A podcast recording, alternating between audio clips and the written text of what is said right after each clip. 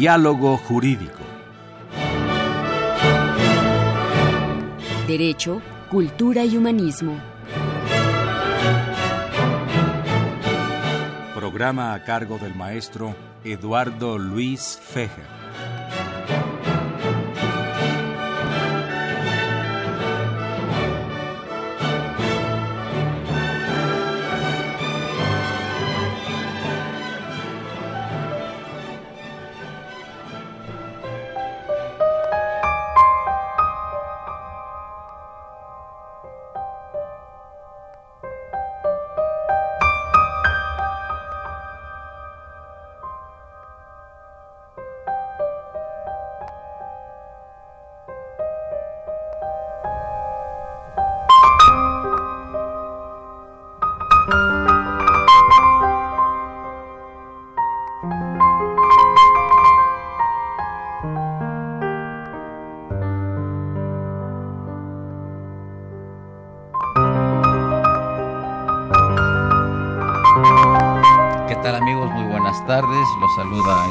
Fejer en esta emisión de la Facultad de Derecho, lo Jurídico, con nuestro lema Derecho, Cultura y Humanismo.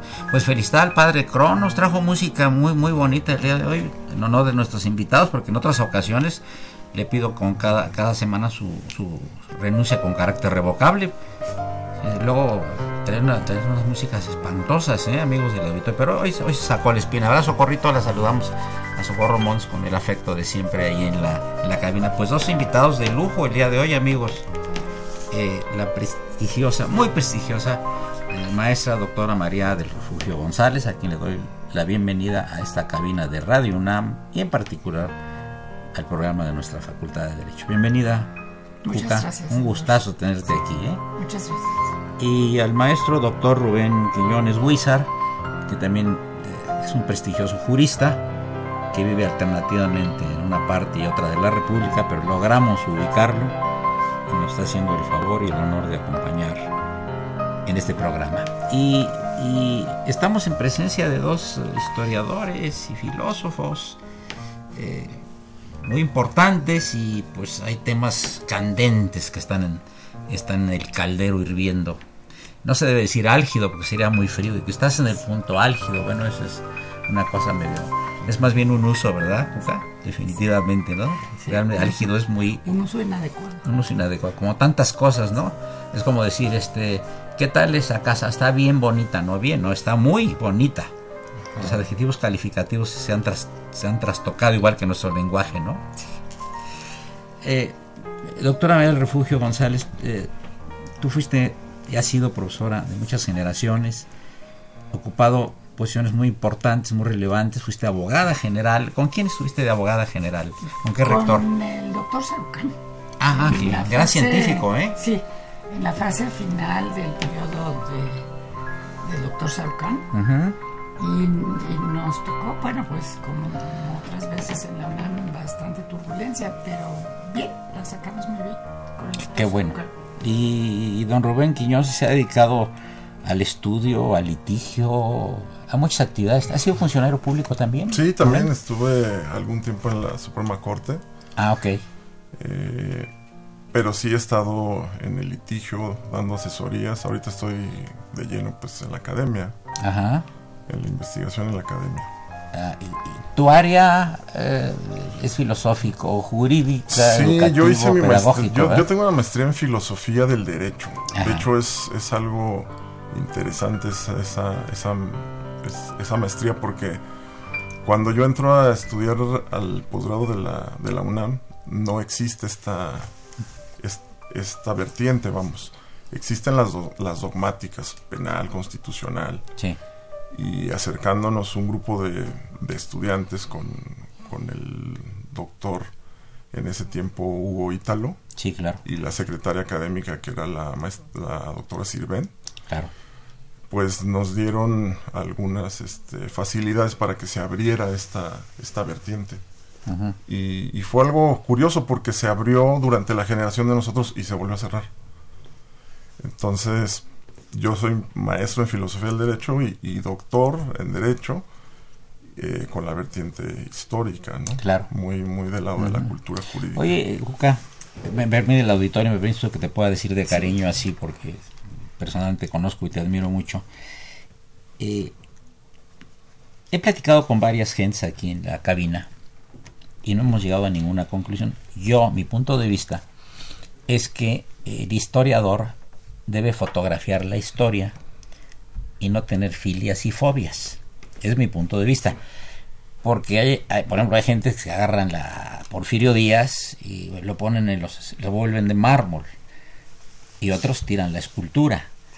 Eh, ¿Qué tanto, eh, doctora María Refugio González, es importante el, objetivismo y el subjetivismo en el trato histórico de los personajes. ¿Cuál es tu punto de vista?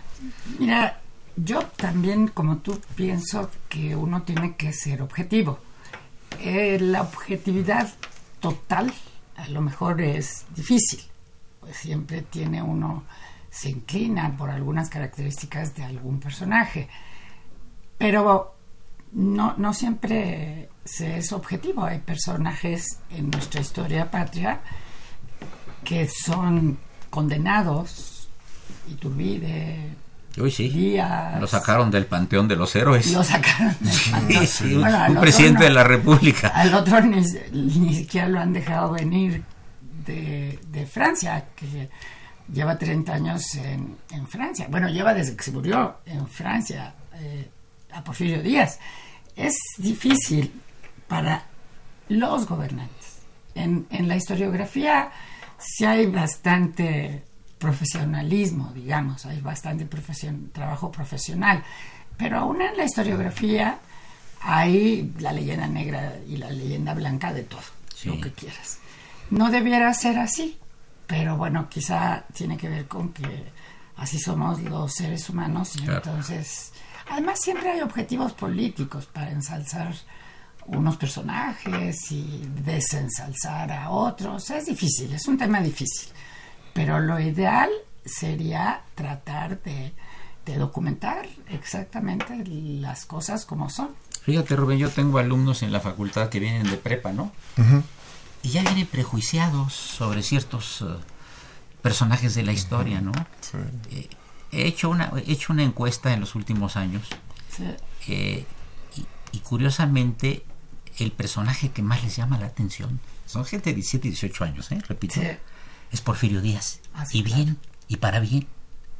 Es muy interesante que la gente muy joven esté revalorando esta personalidad que ha sido pues controvertida, obviamente, ¿verdad? Por treinta y tantos años de dictadura y, y, con claroscuros. No sé qué opina Rubén. Creo que todos los, nuestros héroes tienen claroscuros, pero aquí de repente eh, los sacamos de las esculturas o queremos quitar las estatuas o borrar los nombres de las calles. ¿Es justo, es justo esto, Rubén? Sí, es, Francisco es, es, interesante eso que está diciendo, doctor. Efectivamente, uno este, como historiador se da cuenta que hay como, como dice la doctora, es, es en, en, en, el ámbito académico es no es tanto el, el maniqueísmo, ¿no? Hay, como más profesionalismo y... Ay, no creo, ¿eh? Hay unos profesores que dicen... Esa es una afirmación muy temeraria porque hay gente que son iconoclastas, ¿eh? Les cae mal Cortés y les cae peor la Malinche, o adoran a Pedro de Alvarado, y no, no, no, no, no. Sí, uno pensaría que en el ámbito académico sería más objetivo, ¿no? Pero efectivamente hay, hay algunos, hay algunos este, profesores o investigadores que pueden tener alguna visión de esta naturaleza. Me parece que, que es más en el, en el ámbito de la cultura popular, ¿no? Donde se da más el, el maniqueísmo. Somos en México eh, tenemos esa característica, ¿no? Tendemos a ver o, blanco o negro, ¿no? Y en el caso de los, de los personajes, pues sucede lo mismo. Digo, algo que sabemos los historiadores y algo que me enseñó mucho la doctora desde que yo era estudiante es que uno tiene que ser objetivo y no descontextualizar. Que es un tema que luego se comete el error de, llevarlo a cabo y, y puede generar muchos problemas porque uno empieza a visualizar las cosas desde pues desde el presente y me parece que no es válido, es como una especie de trampa histórica, ¿no? Por ejemplo, eh, había una revista del Digest, ¿sabes? Digest. Decía mi personaje inolvidable. Por ejemplo, históricamente, ¿quién te parece atractivo de lo que ha estudiado Cuca y tú Rubén? Bueno, atractivo para sí. Eh, no por atractivo, sino por, el tema. por, su, por su tema, por la labor. Yo siempre me inclino por dos personajes. A ver. Uno es Benito Juárez. Claro. Que hizo la independencia o logró la independencia del Estado y la Iglesia, gracias a lo cual se pudo construir el, el Estado mexicano después de 1867 y el otro que me produce enorme admiración es Venustiano Carranza. Claro. Sí, son mis dos personajes. Venustiano con una visión. Favoritas, con una visión. futuro y, jurídica, ¿verdad? Pero no era abogado. no, claro.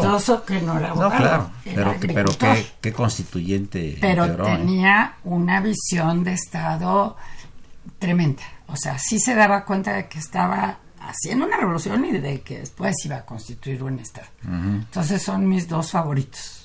Y Rubén. Mm, híjole, pues yo tengo varios, ¿no? Pero pudiera ser tal vez Morelos, por la parte esta que a él le toca trabajar en el, en, el movimiento insurgente. Me parece que tiene unas ideas muy claras. Y, y pues quien consolida la independencia, que, que, nos guste o no, pues es nuestro héroe, que es Agustín de Iturbide. Sí, ese sí lo sacaron eh, del panteón, pero hasta ni calles hay, ¿verdad? Sí, sí, es, verdaderamente. Era un tipo muy habilidoso, muy inteligente, ¿eh? Sí. Sí, bueno, pues los tratados de Córdoba. ¿eh? Lo curioso de los tratados de Córdoba que lo firman en 1821, ¿no? Así es. Y este viene don Juan de O'Donoju como capital general o autoridad política superior. Firma los tratados y de repente eh, viene en agosto y en octubre ya está muerto pues hay fuertes sospechas, ¿verdad? De que le dio un resfriado y otros que se tomó algún alimento. Pues don Agustín era eh, con una gran visión eh, política, ya ve, eh, como decía que seguíamos dependientes de, del rey Fernando VII, y si él no, si él fallecía, el que lo heredara y total, toda la línea de sucesión, y si no, ahí voy yo. Era muy interesante el personaje, pero sí está, está apestado en la historia de... Es de los más apestados. Sí, ¿verdad? es de los más apestados y es un poco ridículo porque es el primer nombre del acta de independencia. Sí, sí. Entonces, sí, no, no deja de ser singular que después los mexicanos hayan tomado este esta decisión antimonárquica tan contundente. Ese que es el, porque es el primer nombre del acta de independencia o sea. No, nos están hablando aquí dos uh, radioescuchas. Sí y eso ya es una gran cantidad de radioescuchas que nos, nos hablen dos, ¿no? Pues yo pensé que nada más teníamos uno, que era el señor Chávez, pero también aquí está Carlos Daniel Martínez Reyes, también están escribiendo. Bueno, pregunta del señor Jaime Chávez, pregunta que le rogaría, le rogaría a la maestra María Refugio González, la contestará después del primer corte musical. Dice así el señor Jaime Chávez, quienes escriben los libros deben ser objetivos y se debe dejar a los conocedores e historiadores que realicen los libros y no a los políticos esta pregunta que hace el señor Jaime David Chávez López le voy a rogar a la maestra María del Refugio González y al doctor Rubén Quiñones Huizar que nos la conteste después de este corte musical a cargo de de quién más sino del padre Cronos. También eh, eh, saluda el señor Alex Luna, quien da una opinión muy importante sobre lo que es la historia y la historiografía cosa que le agradecemos, ya la diluizaremos aquí en el programa. Soy Eduardo Luis Fejer, continúen, es el 860 y este, este paréntesis musical a cargo del padre Crons que viene muy romántico el día de hoy.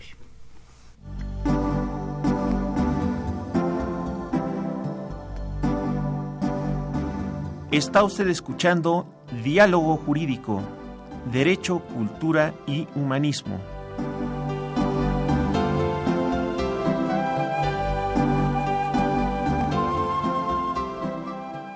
A través del 860 de AM. El alma mater del cuadrante.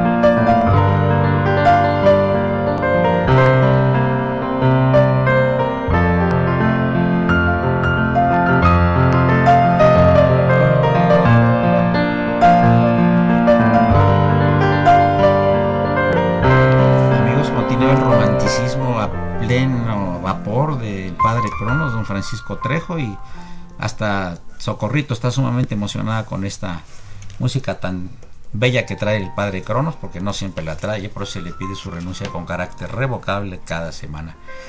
Doctora María Refugio González, ¿podría usted contestar la pregunta que se le hizo, por favor? Sí, con mucho gusto. Y luego tú, Rubén. Sí, gracias. Sí. Formalmente, los libros los hacen los académicos. Siempre se constituye una comisión que es la, porque nosotros tenemos el libro de texto gratuito que se recibe, se, reparte en toda la República. Y eh, no sé quiénes sean los actuales, pero sí se van periódicamente. Hay una comisión que se encarga de pues, remozar un poco los libros. En la última vez creo que estaba Josefina Zoraida, que es una investigadora pues impecable, que no sería capaz de ponerle y quitarle a nadie.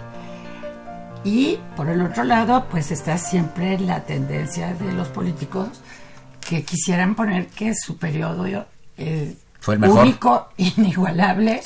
Y bueno, lo, el non plus ultra en cada momento.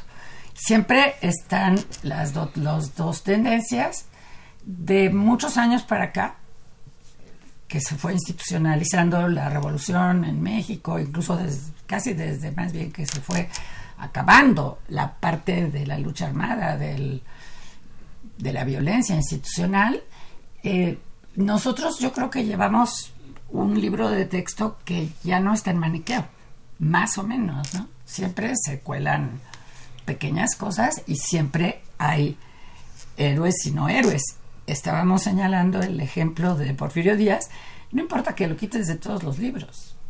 O sea, gobernó tantos años y ahí está la obra que hizo. O sea, es muy difícil encontrar un justo medio, pero, pero sí es el que debe buscarse. Bueno. Eh, la pregunta fue en el sentido de si, si, si los políticos podían intervenir, ¿verdad? En los, eh, La pregunta del señor Chávez más bien en el sentido de que deben ser historiadores y no políticos los que escriban la historia. Lo que pasa es que los políticos tienen sus historiadores. Claro, exactamente, a eso iba yo, tiene toda la razón, doctor.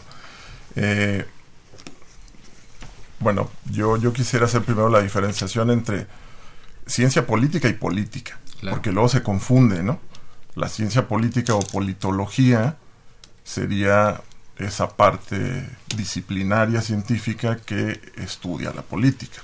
Y se supone que es de donde se podría crear eh, propiamente la, la, parte académica con relación a la política, ¿no? Claro que estamos hablando de historia. La historia pasa lo mismo, ¿no? La historia pues es una disciplina científica que debe ser escrita, claro que por especialistas, ¿no? Pero bueno, eso no quiere decir que alguien si tiene si tiene posibilidades y si tiene buenos asesores pueda generar algún tipo de visión sobre la historia, ¿no? Es claro que, el académico es el que tiene los elementos para, para escribir un, texto pues con la objetividad ¿no? y el rigor científico que requiere. ¿no? Sí, eh, yo platico mucho con mis alumnos de, de Francisco López de Gómara, mm. que fue así con Bernal Díaz del Castillo, mm. todos los de la época, ¿no? que escribieron sobre la conquista de México Resulta que uno de los libros más acabados y bien hechos sobre la conquista de México la hizo López de Gámara, que nunca estuvo en la Nueva España. Y que era, pues, era el confesor de Hernán Cortés, y Hernán Cortés se daba vuelo, platicándole todas sus hazañas, de tal manera que no se pudo ni siquiera publicar el libro en España, tuvo que publicarse en Bélgica, y el rey andaba persiguiendo a López de Gómara porque recuerden ustedes que Hernán Cortés no era querido por la corona porque era tenía un espíritu muy independentista. Entonces, este, eh, pero, pero, digo, lo más curioso es que una gente sin haber estado in situ, como Bernal Díaz del Castillo y muchos otros más, ¿no? Que se estuvieron. Sí. Hay una cosa ahí de clavijero que dice que eh, los eh, historiadores de la conquista de México, muchos son, usan el odio o el amor en sus relatos, ¿no? ¿Tú qué opinas? Estamos hablando ya de los cronistas, ¿eh? Sí, de los cronistas. Es, es evidente que sí, y ninguno de ellos es totalmente imparcial. Y este odio o, o, amor, pues depende mucho de la posición que ellos tengan. Ahora, hay eh, Bernal tiene, tiene muchísimo trabajo de, de preguntar. Sí, sí, sí. También a los, a los contemporáneos, cómo fue su cultura, cómo fue... Sí, no, claro. Y todo eso está en lengua náhuatl, pero está en, eh, en letra latina. Claro. Entonces, eh, hay equipos, uno, uno de ellos lo ha encabezado muchísimo tiempo eh, Miguel León Portilla en la UNAM, que van traduciendo todos estos libros que sirven pues como fuente primaria. Ahora, yo no sé cuánto tenemos realmente las fuentes primarias, pero por lo menos esas son de las más cercanas. Clavijero considera inclusive a Hernán Cortés como cronista por las cartas, cuatro cartas, ¿no? De relación con Carlos V, ¿verdad? Sí, sí, sí, y después cuando llega allá ni caso le hacen, ¿verdad? Ya casi lo matan allá, ¿verdad? Hasta hay una anécdota de, de Hernán Cortés que no lo recibía el rey y cuando iba saliendo el rey del palacio que se le sube a la, al, al este, a la carroza y ¿quién sois? Le dice el rey asustado, ¿no? Soy Hernán Cortés que te ha dejado, que te ha dado más tierras de las que tú recibiste en herencia.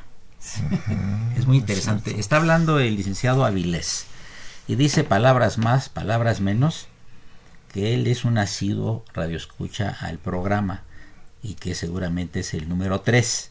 Pero dice que es muy consistente. Le mandamos un abrazo muy afectuoso porque el licenciado Avilés se, se inició este programa eh, eh, hace 15 años.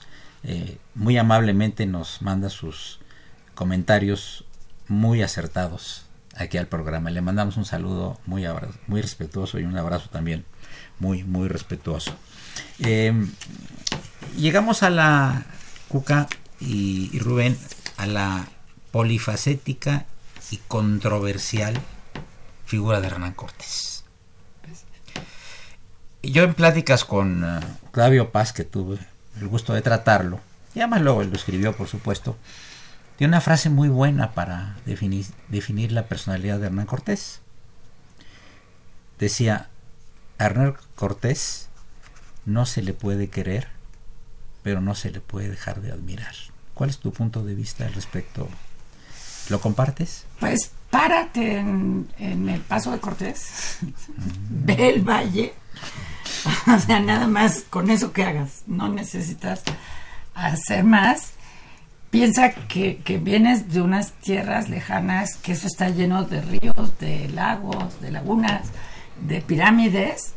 Y bueno, pues sí, sí, es muy, muy admirable. Claro que tenían el interés del oro y lo que sea, pero yo pienso que es una obra que cambió la historia, o sea, lo que, todo lo que sucedió es, cambió la historia claro. del mundo y efectivamente no se le puede negar, ¿verdad? Negar. Sí, aunque te caiga mal. Y la vida tan azarosa, ¿verdad? Sí, sí, sí. Realmente azarosa la vida de Cortés, ¿no? Nos habla la diplomática Harriet Jones, que está muy interesante el punto de vista de mis dos distinguidos invitados, ¿no? También a la pobre doña Marina la Malinche también la traen arrastrando por todas las calles de Coyoacán, ¿verdad? Y han tratado de pues, reedificar su figura, ¿no? Y como que hay conceptos en la historia de México y la repetición oral o hace los libros, etcétera, que llega un momento en que Cuca y Rubén estamos creando eh, a veces unas figuras de mármol de los héroes y, luego algunas figuras de barro, ¿no? Como decía Luis Enrique Erro, el, incienso huele bien pero tizne el ídolo. Yo creo que no hay personaje histórico que no tenga luces y sombras. Sí, yo comparto ese punto de vista. ¿Verdad? Sí. Rubén? Sí, definitivamente. El, el, tema de Hernán Cortés genera mucho debate, ¿no? Histórico y... Pero es más odiado que querido, ¿eh? Sí, yo creo que sí, definitivamente. Yo creo que ese Victoriano Huerta, no sé qué otro, quizá Iturbide por algún lado de gente. Por la monarquía, sí. Sí, ¿verdad? Sí, sí. Es, una persona que cuando uno lo, lo estudia desde el punto de vista histórico, pues no deja de sorprender porque tiene muchísimas cualidades, ¿no? Eh, claro, como, todo ser humano, pues muchos defectos, ¿no? También. Pero lo cierto es que, es un personaje que tiene un arrojo eh, que es el que es el que uno termina admirando. Porque porque lo que él hace y, se atreve a llevar a cabo dentro del contexto histórico donde se está desenvolviendo este tema que es pues, años antes de la conquista pues él actúa de una manera muy muy segura sabiendo lo que él lo que él quiere hacer que es pues ir por más tierras no es una persona ambiciosa, eh, no es tonta, tiene algunas nociones en derecho, él estudió, él estudió en Salamanca, eh, funda el, primer ayuntamiento. Odia a los abogados, no quiere que vengan más abogados. Exactamente. gracioso, sí, quiere que vengan los abogados a Indias. Pero después él mismo revoca, ¿eh? Sí, claro. No, el tipo era muy inteligente, por supuesto. Claro. Ahora hubo una exhumación de sus restos, ¿no? Eh, a fines de los años 40, principios de los 50, que estuvo Eulalia Guzmán, yo la conocí, la platiqué siendo yo muy jovencito, y, y sí exhumaron los restos de Dan Cortés para que le diera una idea a Diego Rivera de qué hacer con esa figura en el, en el mural que está en Palacio Nacional. Y lo puso como un tipo muy feo, decían que era sifilítico, que tenía... Eh, arqueadas las piernas y que los ojos saltones y que tenía no sé qué tantas enfermedades, etcétera. Y, así lo pintó, ¿no? Es, es como el doctor Marañón que habló de, de exhumar y lo exhumó Enrique IV de Castilla para ver si era impotente, que, que le llamaban el impotente pues yo no sé qué, cómo puedes ver, cómo puedes ver si una persona es impotente a los 500 años, ¿qué, le puede localizar en su cuerpo la potencia? O sea, amigos, este eh, está en la línea telefónica el, el doctor Rodolfo Cancino, a quien saludo con todo afecto, gran jurista de nuestra Facultad de Derecho. Buenas tardes, Rodolfo Cancino. Buenas, buenas tardes, doctor.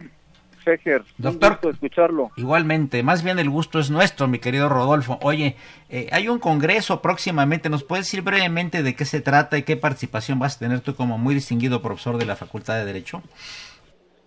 Así es, mi, estimado doctor Fejer. Sí, se llevará a cabo el día 23 de abril en el Instituto de Investigaciones Jurídicas un seminario internacional denominado Retos y Futuro de la Contratación Pública el cual va a estar bajo la coordinación de del doctor Miguel Alejandro López Olvera y de tu servidor Rodolfo Cancino, bajo cuatro ejes temáticos muy importantes que tienen una gran relevancia jurídica relativos a las mejores prácticas internacionales, la gestión y contratación electrónica, la transparencia y combate a la corrupción y el control de las contrataciones públicas. Eh, la participación eh, cuenta con, con expertos eh, de aquí a nivel nacional, así como expertos internacionales provenientes de, de la Universidad Castilla-La Mancha, otros expertos de, de las universidades sudamericanas y algunos funcionarios de la Oficina de las Naciones Unidas contra el, el Crimen ¿sí? y el Delito. Ellos nos acompañarán para disertar sobre distintos temas, pues que son de un interés pues muy especial dadas las últimas reformas que se han dado en este contexto. Entonces, la importancia ah, de este evento pues ha tenido una demanda muy alta y pues tenemos cupo lleno, pero para atender todos estos requerimientos de participación, nos han apoyado para que este evento se transmita en vivo y en directo a través de la página del Instituto de Investigaciones Jurídicas. Eh, tú estuviste recientemente en, eh, en, el extranjero, ¿verdad? ¿Qué fuiste a hacer al extranjero tú? Mira, yo este, estuve realizando precisamente este tema de contratación pública internacional bajo una perspectiva de todos los organismos internacionales que han generado toda una serie de directivas, políticas y principios para tener un mayor control y gestión de la contratación pública, porque ese este tema está analizado bajo la lupa de la anticorrupción y se trata de pues en cierta manera de que la norma nacional guarde consonancia con pues con la norma internacional y de tal manera, se, se reduzcan pues todas estas conductas irregulares, ilícitas que ponen en predicamento las licitaciones públicas. Lo de tu libro. Sí, yo tengo un libro como resultado precisamente de esta investigación que este pues tuve yo que asistir allá este a, a las Naciones Unidas en Viena, donde está la sede de la Comisión de Naciones Unidas sobre el Derecho Mercantil Internacional, a la, a la Comisión Europea, para en cierta manera nutrir un poco esta investigación y retomar algunas prácticas que ahora pues se están tratando de aterrizar dentro de las nuevas leyes nacionales, tal como es lo de las ventas consolidadas, sí, sí. y imbuirlas a todas las prácticas de contratación pública del principio de transparencia, de no discriminación, de, igualdad de trato, de concurrencia. En fin, es un tema bastante interesante y eso, como tú dices, fue el, producto de un libro que se llama La Contratación Pública Internacional. Ah, ok. Oye, pues eh, Rodolfo Cancino, distinguido jurista de la Facultad de Derecho, eh, te agradecemos mucho tu comentario y deseamos el mayor de los éxitos a este seminario que van a tener. Muchas gracias por tomar la llamada y muy buenas tardes. Fue un placer y agradezco la oportunidad para poder difundir esta pues este este evento que realmente sí tiene cierta relevancia y que va a tener un impacto, sobre todo para las personas que estamos imbuidos en, dentro de este tema y pues en cierta manera también incentivar las líneas de investigación sobre esta gran temática. Muchas gracias y la mejor de las tardes. Muchas gracias, doctor Encantado. Continuamos, amigos, eh, con el la pausa musical a cargo del padre Cronos y de Socorrito, por supuesto.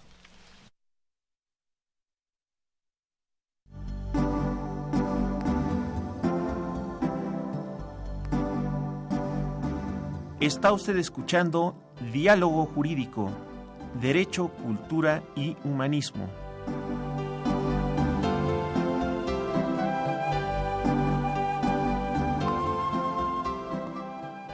A través del 860 de AM.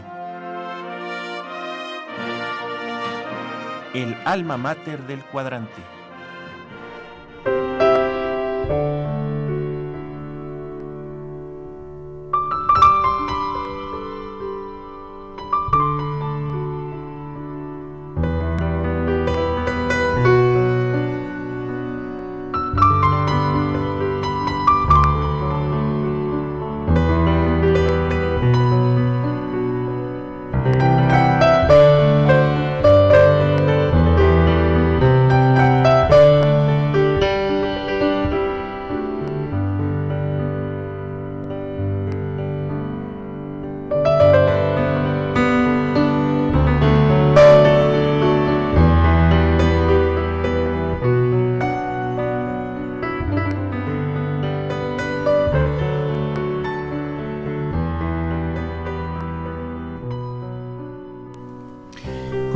Amigos con la doctora María del Refugio González y el doctor Rubén Quiñones Huizar.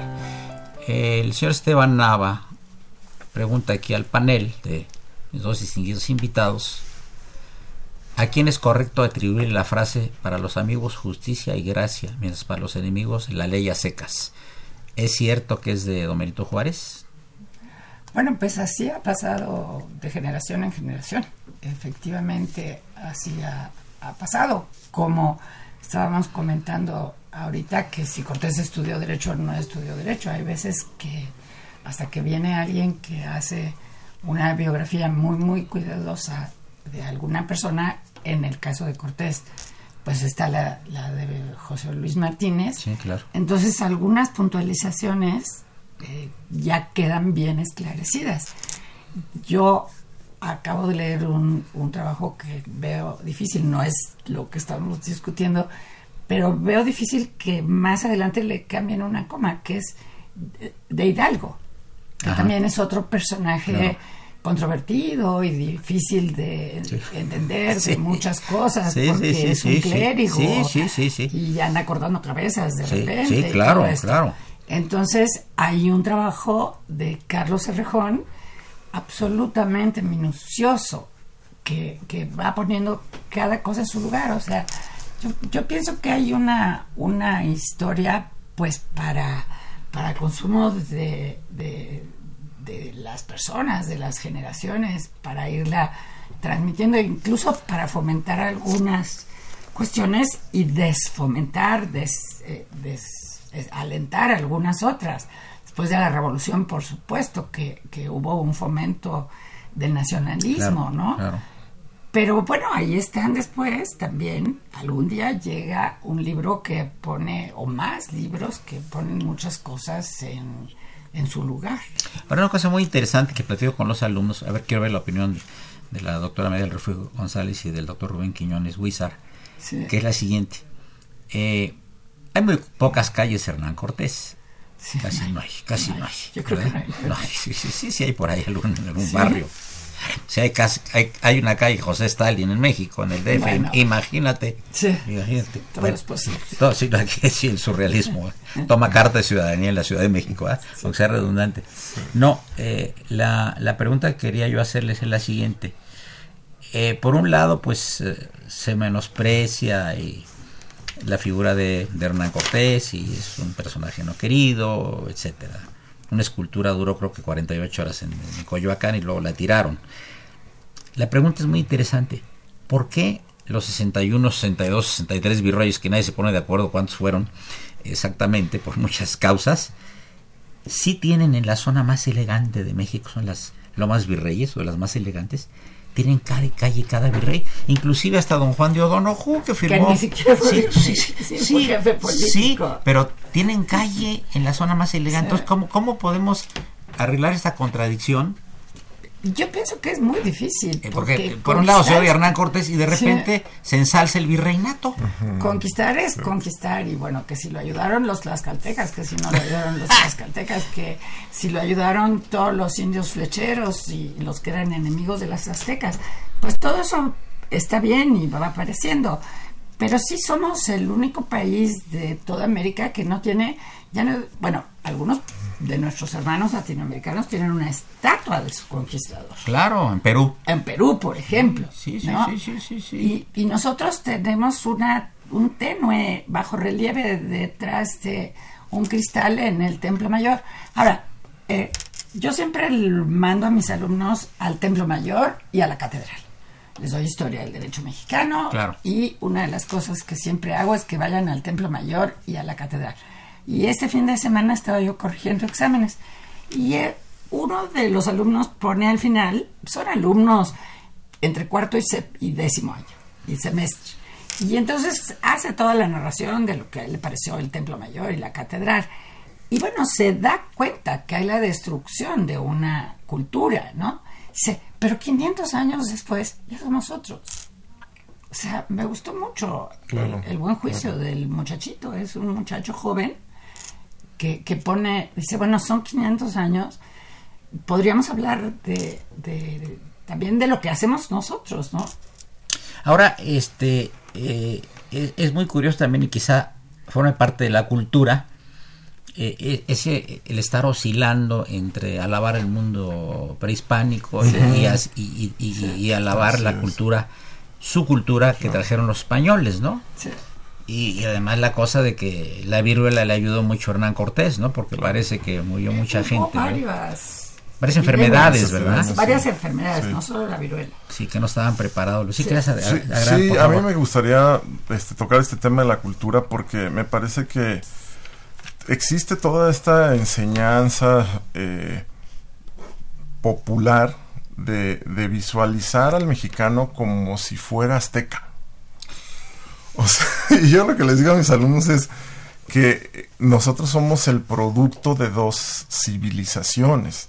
O sea, nosotros no somos ni aztecas ni españoles. Nosotros nacimos gracias a ese encontronazo, a, esa, a ese choque de culturas, a como le queramos llamar. Pero lo cierto es que, digo, es, es común encontrarlo en, la propia universidad, ¿no? Gente que diga, es que vinieron los españoles y nos conquistaron y nos llenaron de enfermedades y nos a ver, espérate, a, nosotros, nosotros, nosotros estábamos todavía, de hecho nosotros somos lo que somos gracias a, a, esa parte que, que, se debería de platicar y que es, nosotros somos hijos de dos civilizaciones muy poderosas y de dos civilizaciones muy avanzadas. Y eso luego no se explica. Entonces, pues de, pues, pues, ¿qué, qué podríamos esperar de, de, los hijos donde los papás son dos, este, dos pueblos que son la punta de lanza en su, en su época, pues, pues una nación impresionante como, como es la que nosotros somos, o sea, y esa parte luego no, no, no se explica muy bien, ¿no? Cuca, tienes tres minutos para tu explicación porque va a entrar el... en una comida en la Facultad de Derecho hace muchísimos años, a lo mejor hasta estabas, el entonces director estaba el profesor García Gallo, que hoy es de... Uf, también está muy apestado porque en su tiempo era franquista, y eh, dijo el director en turno, porque ustedes los españoles nos conquistaron, porque ustedes los españoles, quién sabe qué, quién sabe cuánto, ustedes. Y García Gallo que venía a dar un curso a la facultad, dijo, mire, está usted hablando de sus antepasados, porque los míos nunca salieron de Soria. Sí, sí, me acuerdo de eso. ¿Te acuerdas de eso? Que fue una comida. le dieron un baño ahí a la persona que dijo eso. Sí. no decimos el nombre del director. Sí, la cosa es que eh, eh, Octavio Paz ha escrito mucho de esto y él dice que que la nacionalidad mexicana no acaba de hacerse, que sigue que sigue esa oscilación entre el reconocimiento al mundo prehispánico y al mundo hispánico y que eso ha sido un, pues un impedimento para el desarrollo del país, que porque nada más llegamos en fútbol hasta cierta parte, en ciencia hasta cierta parte, y que no es cierto, ya actualmente es, eh, estamos inmersos en una aldea global, ¿no? Y ya México está muy destacado, pero eh, en muchas cosas sí, estamos a casi. A casi. Y como el padre Cronos me está viendo que casi se quiere acabar el programa, le vamos a pedir que nos deleite con una de su muy buena música que por una excepción trajo el día de hoy.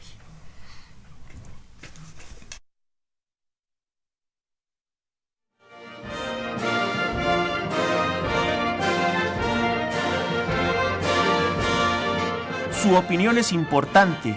Comuníquese. Nuestro número 55 36 89 89. Del interior de la República 01800 50 52 688.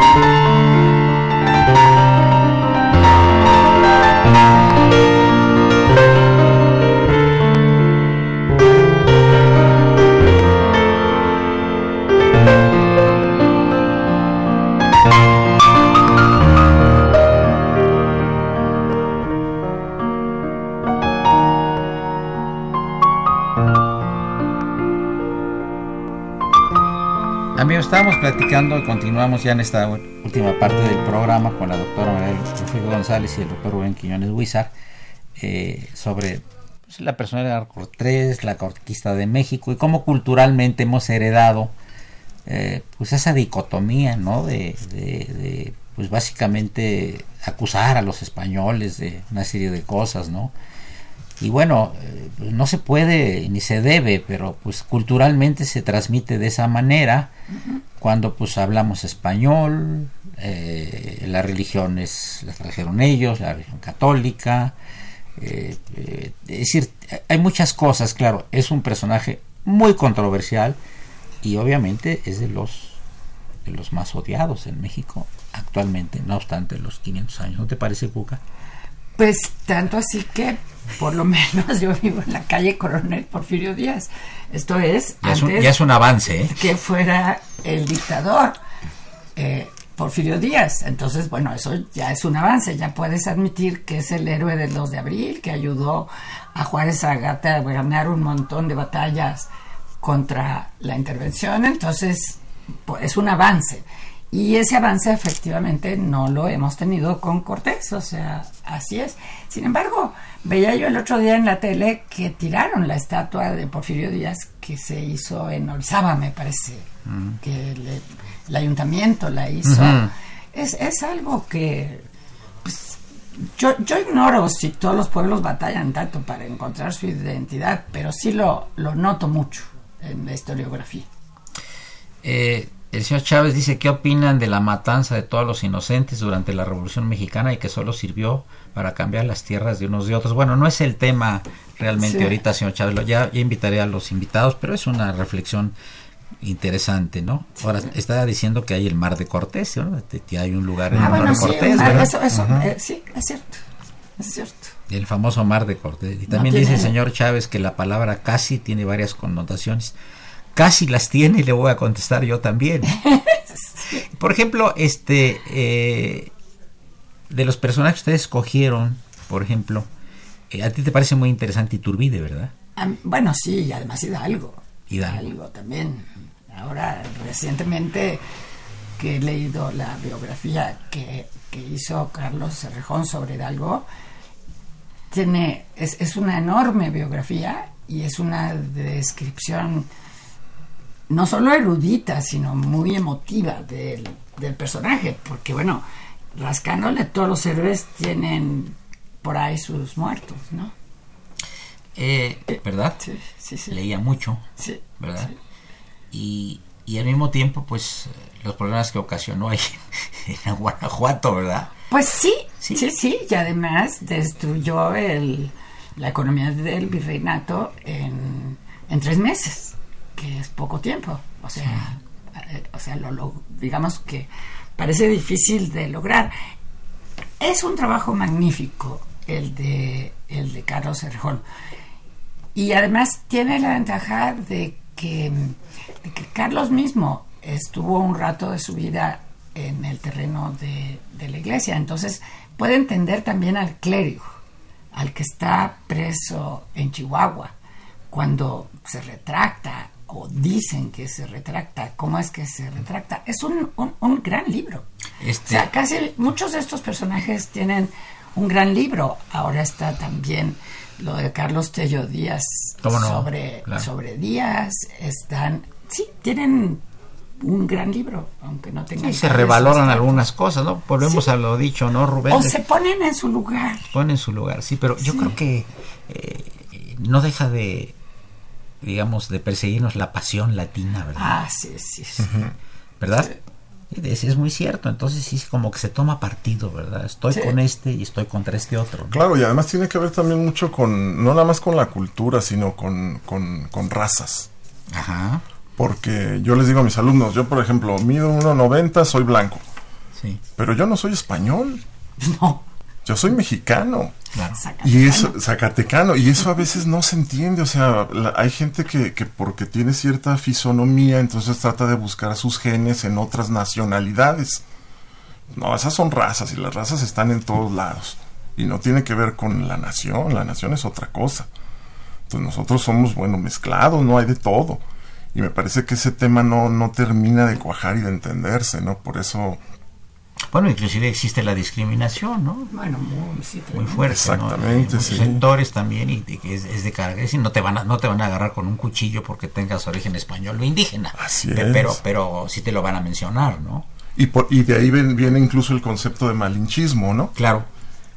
Que no le hace favor a, a, pues, Marina, ¿no? Al personaje histórico, ¿no? O sea, ella, por ejemplo, en la parte esta histórica pues lo que uno debería de entender es que es pieza clave para que suceda todo el proceso eh, porque ella es una persona muy culta, maneja la lengua maya y maneja el náhuatl. Sí, claro. Y es la conexión entre Jerónimo de Aguilar y el mismo Cortés, ¿no? Claro, sí. O sea, y estas partes luego terminan siendo secundarias y lo más importante es decir, no, pues es que nos traicionó. Pues traicionó a quién, si ni siquiera era un estado como tal, ¿no? México. O sea, faltaban muchos siglos para, para que los estados-nación en general se constituyan, ¿no? Yo creo, ¿no, Cuca? Y ven que los prejuicios son aprendidos, ¿eh? Ah, sí, claro. La gente nace sin prejuicios, pero lo que oye en la calle o lo que oye en la familia se transmite, ¿no? Entonces se vuelve una cosa de tipo maniqueo, ¿no? Unos son buenos y otros son malos, ¿no? ¿Verdad? Sí. Sí, estoy completamente de acuerdo contigo.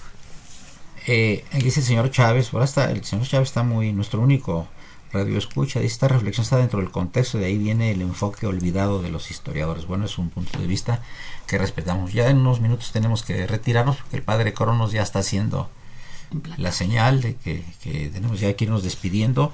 Eh, pues la conclusión es que tengo muy buenos invitados. Eh, el señor Carlos Daniel Martínez Reyes dice que son invitados muy informados y muy inteligentes y yo ratifico, sumamente informados y sumamente inteligentes. Pues un agradecimiento al señor Martínez. Muchas gracias, uh, María del Refugio González, doctora, y muchas gracias, Rubén Quiñones Huizos. Gracias, doctor. Por acompañarnos en este programa de la Facultad de Derecho. Una operación de Socorro Mons, a quien saludamos con el afecto de siempre. La imagen siempre grata de, del padre Cronos, don Francisco Trejo, que hoy tiene 10 con palomita por, por este por la música que trajo. Asistentes de producción, Nayeli Posada Sonpanzi, Rafael Serrano y eh, luego Raúl Romero y Escutia, el niño héroe de la radio. Llegaron unos últimos recados. Dice que quién es el pianista de las pistas musicales. Magnífico. Una buena pregunta. Una buena pregunta de la del padre Cronos. Dice si hay que levantarle esculturas a Manuel Hernán Cortés y ponerle a calles olvidadas su nombre eso decía. Y luego dice el señor Ricardo Gómez Rossi, dice, la calle General Coronel Porfirio Díaz lleva el nombre del hijo de Porfirio que era coronel, no del expresidente, no, no creo, ¿verdad? No. ¿Quién puede ser? Yo, pienso que, que, es el coronel, que es el héroe del 2 de abril. Ah, dice, dice el señor eh, Francisco Rangel que él lo sabe, porque el señor que está haciendo favor de hablar es nieto de un expresidente municipal de Miscuac. Ah, puede ser, porque la mía está en Miscuac, pero hay muchísimas otras que no están en Miscuac. Así es. Pues la mejor de las tardes, soy Eduardo Luis Fejer, continúo en el 860. Esto es Radio Universidad Nacional Autónoma de México. La mejor de las tardes.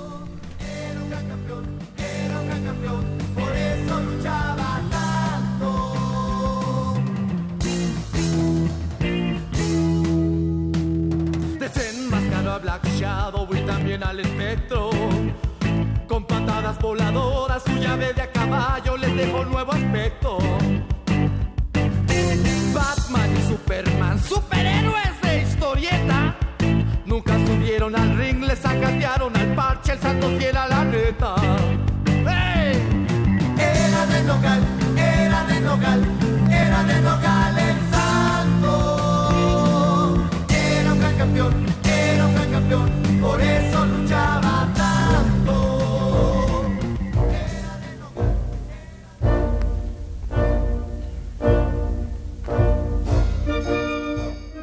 Diálogo Jurídico fue una coproducción de Radio UNAM y la Facultad de Derecho.